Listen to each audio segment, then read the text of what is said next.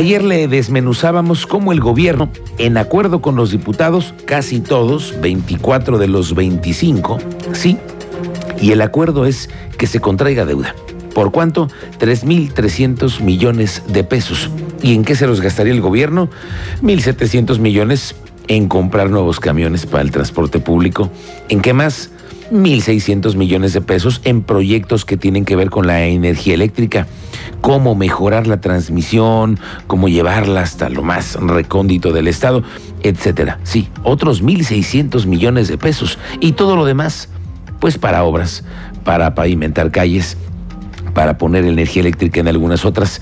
Ayer el gobernador Curi salió en sus redes sociales para decir que había sido una decisión imperante, porque si no, el crecimiento de Querétaro podría detenerse. Somos el primer estado de todo el país en garantizar su futuro energético.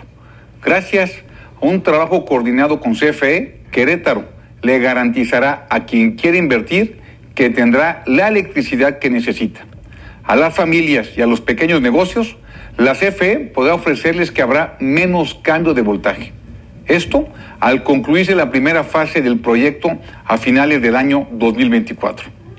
Tenemos cartas de intención para generar 100.000 empleos, 20.000 directos y 80.000 indirectos para los próximos años. En segundo, vamos a deshacernos de bienes que no usamos para darte lo que mereces y lo que reclamas. Un transporte público nuevo, rápido, seguro y accesible. Es un nuevo juego de movilidad. Preferimos vender bienes que no usamos para solucionar males de las familias queretanas.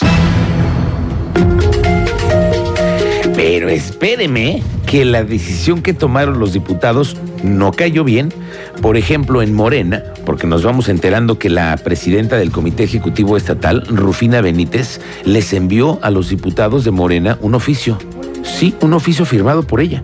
Laura Tobar, vamos, dirigido a la diputada Laura Tobar, Yasmín Alveán, Armando Cinesio, Juan José Jiménez y Cristiana Orihuela, que son los diputados de Morena. Sí, les envié un oficio firmadito y todo, del cual aquí tengo una copia, aquí, ¿eh? En la que les pide que no sigan con esa tendencia de contraer deuda pública. ¿Y qué cree que a los de Morena no les importó y votaron a favor? Fue Alejandro Pérez, el secretario del partido, que pidió una explicación a los diputados del por qué votaron a favor si se les pidió hacer lo contrario.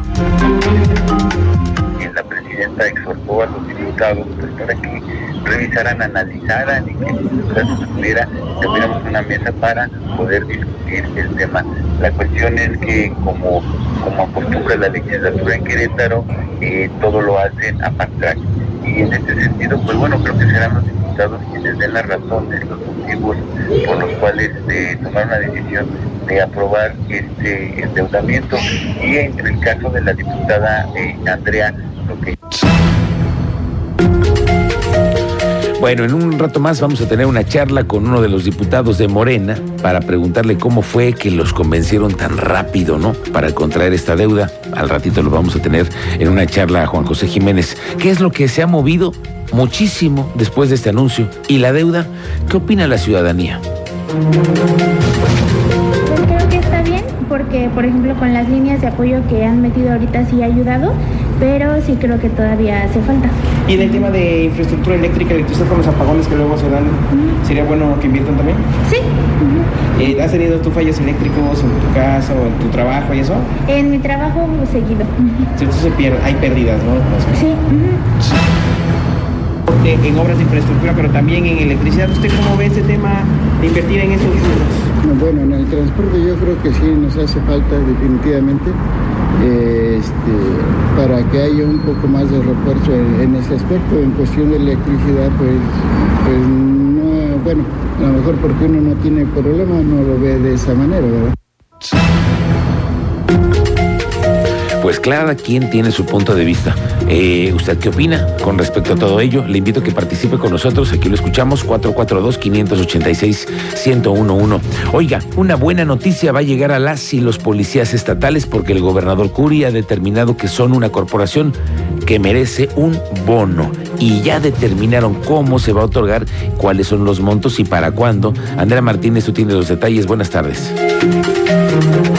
¿Qué tal Miguel Ángel? Muy buenas tardes y también a toda la audiencia. Pues así se destinará en total una bolsa de 19 millones de pesos al programa de estímulos económicos dirigido al personal facultado para el uso legal de la fuerza de las instituciones de seguridad del Estado derivado de su buen desempeño. Así lo informó el secretario de Seguridad Ciudadana, Giovanni Elías Pérez Hernández. Esto luego, bueno, de que recordemos de que este programa fue un anuncio que hizo justamente el gobernador del Estado, Mauricio Curi, en el marco de la cuarta sesión ordinaria del Consejo Estatal de Seguridad. Y bueno, al respecto, el funcionario estatal aclaró que aún está por lanzarse la convocatoria de este programa, por lo que se establecerán requisitos, reglas de operación y bases para la entrega de estímulos económicos directos. Escuchemos esta información que nos va a conocer el día de hoy el secretario de Seguridad Ciudadana.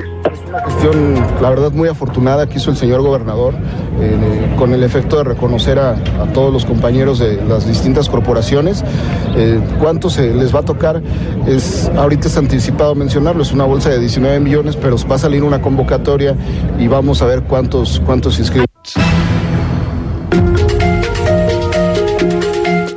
agregó que para conocer el monto económico que le tocará a cada policía beneficiado dependerá de cuántos se inscriban al mismo. Hay que recordar, bueno, que este programa contempla la entrega de una ayuda extraordinaria en forma de apoyo económico a los beneficiarios. Se realizará en dos administraciones y tiene como finalidad reconocer el desempeño sobresaliente del personal operativo. Esta fue la información, Miguel Ángel. Gracias, Andrea Martínez. Pendientes de cuándo va a llegar esta, este nuevo bono que van a tener los policías.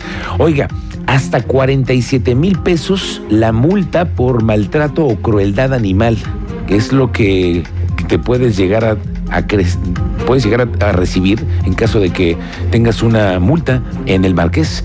El director del Centro de Atención Animal Municipal, Israel Hernández, dice que en el municipio del Marqués no se permite ningún tipo de maltrato y si está denunciado, desde que ahí está reformas a las leyes, pueden llegar las multas desde los 4.700 pesos hasta los 47.000 por maltrato o crueldad animal. Dice que las personas que son hoy identificadas son perseguidas.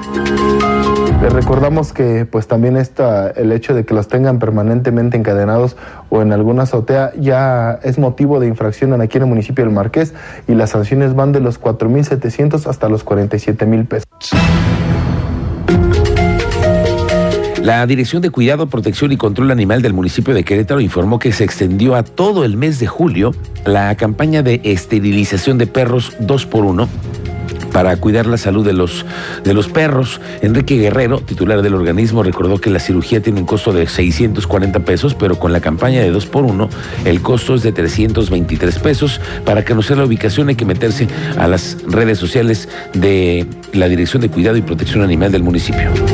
Los queremos invitar a esta gran promoción que tenemos para el mes de julio, que es el 2 por 1 en esterilizaciones para perros machos esta cirugía tiene una, un costo de 647 pesos y pues bueno, el 2 por 1 quedaría prácticamente en 323. Entonces ya no hay ningún pretexto para no esterilizar a nuestras mascotas y si me lo permiten les quiero dejar nuestros teléfonos y nuestras redes sociales para que por favor ahí busquen toda la información, agenden su cita y puedan llevarnos a, nuestras, a sus mascotas.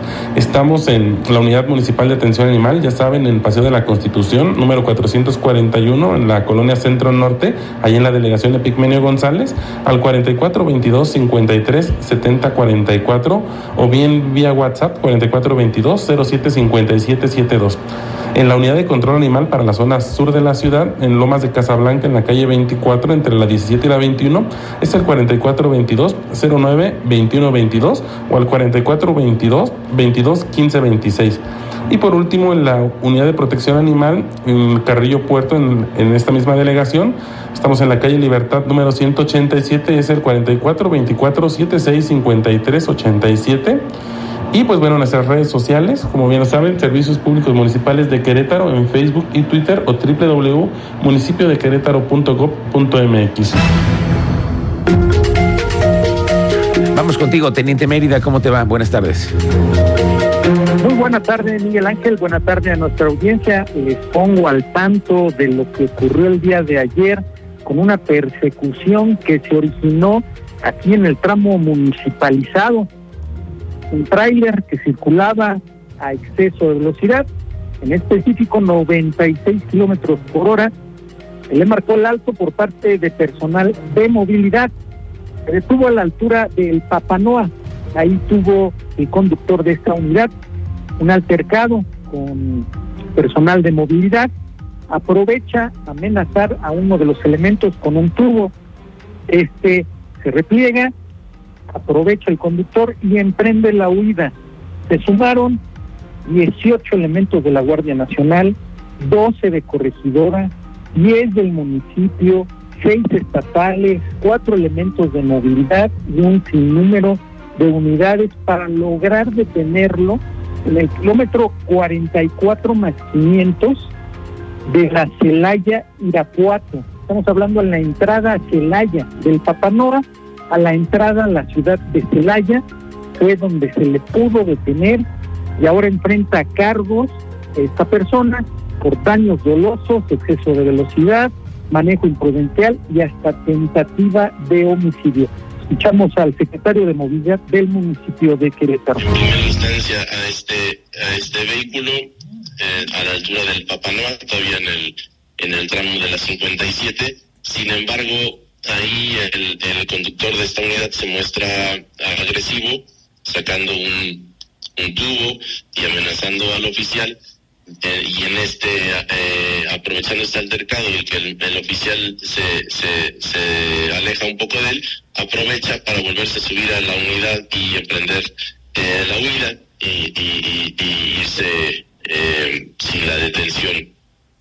A este, a este hecho nos, las, mm, se suma entonces otra de nuestras unidades, ya son dos vehículos de, de oficiales de movilidad, dos de nuestras camionetas que tenemos en el tramo, eh, el seguimiento a la unidad, intentan detenerla sin, sin éxito, que es lo que hemos visto en algunos videos que, que están circulando en redes. Sigue por la 57, se mete a Constituyentes y ahí es donde retorna para irse rumbo a Celaya.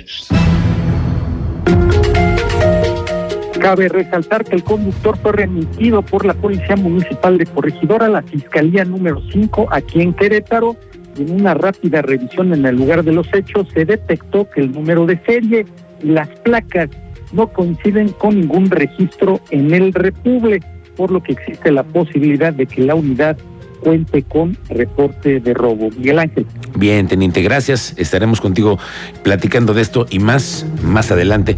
Oiga, bueno, no sé si a usted le pasa en su casa que hay que pagar ahora por todo para ver la tele, que si los partidos de fútbol hay que pasarlos por una aplicación y que si son de otro momento, en otra aplicación. Y así es un gastadero para las películas, para las series y ahora hasta para los partidos de fútbol.